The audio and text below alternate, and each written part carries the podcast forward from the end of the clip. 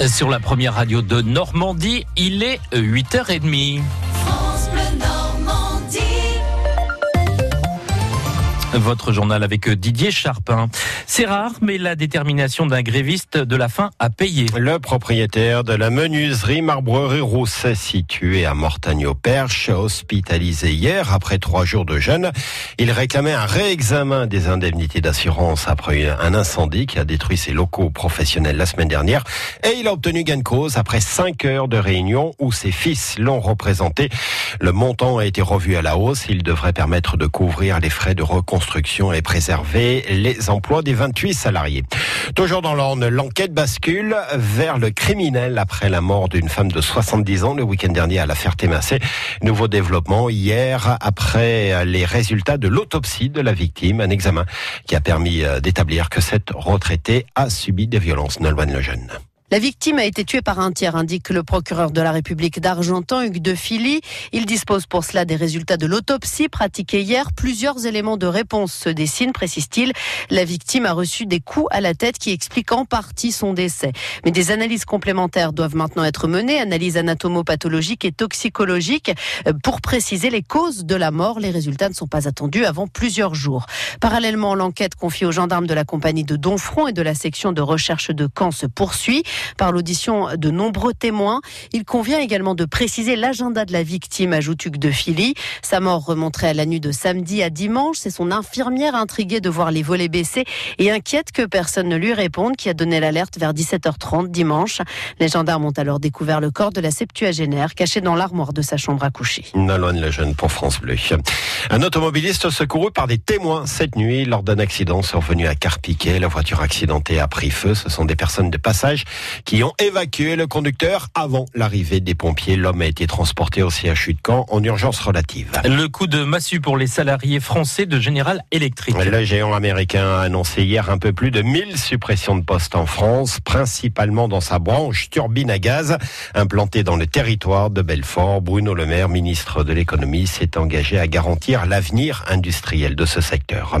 En sport et en tennis, un joli tir groupé des Français pour l'instant à Roland Garros, 16 qualifiés pour le deuxième tour.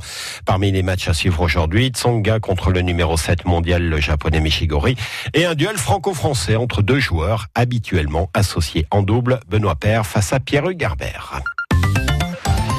Et c'est maintenant le moment de passer à notre vrai du faux sur le Didé. Pour porter un regard avec 75 ans de recul sur certaines petites histoires du débarquement. Ce matin, on parle de statue de bronze avec vous, Carole Louis et Marcelin Robin. D-Day. Ici, Londres. Les Français parlent au français. Le vrai Radio Paris. Du faux. Radio Paris est allemand.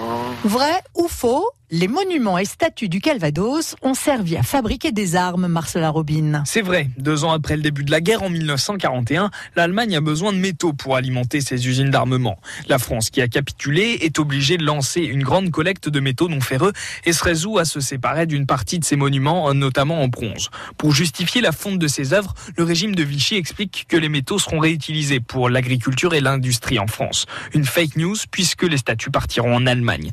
Les sculptures érigées dans des cimetières ou conservés dans des musées sont exclus des réquisitions.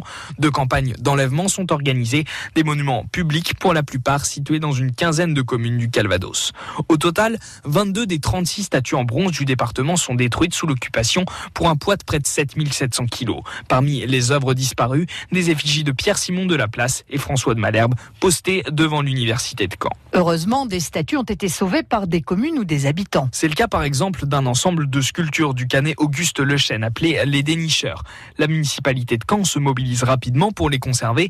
Les bronzes quittent leur square en 1942 pour être abrités dans un musée. En échange, la ville livre 400 kilos de métal aux Allemands, un sauvetage qui n'aboutira pas totalement puisque les statues seront endommagées par les bombardements en 1944.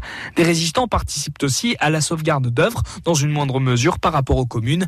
La statue équestre de Guillaume le Conquérant à Falaise a elle échappé à la fonte grâce à la clémence du comité des beaux-arts. Après la guerre, l'État liste un certain nombre de monuments à remplacer par des statues en pierre.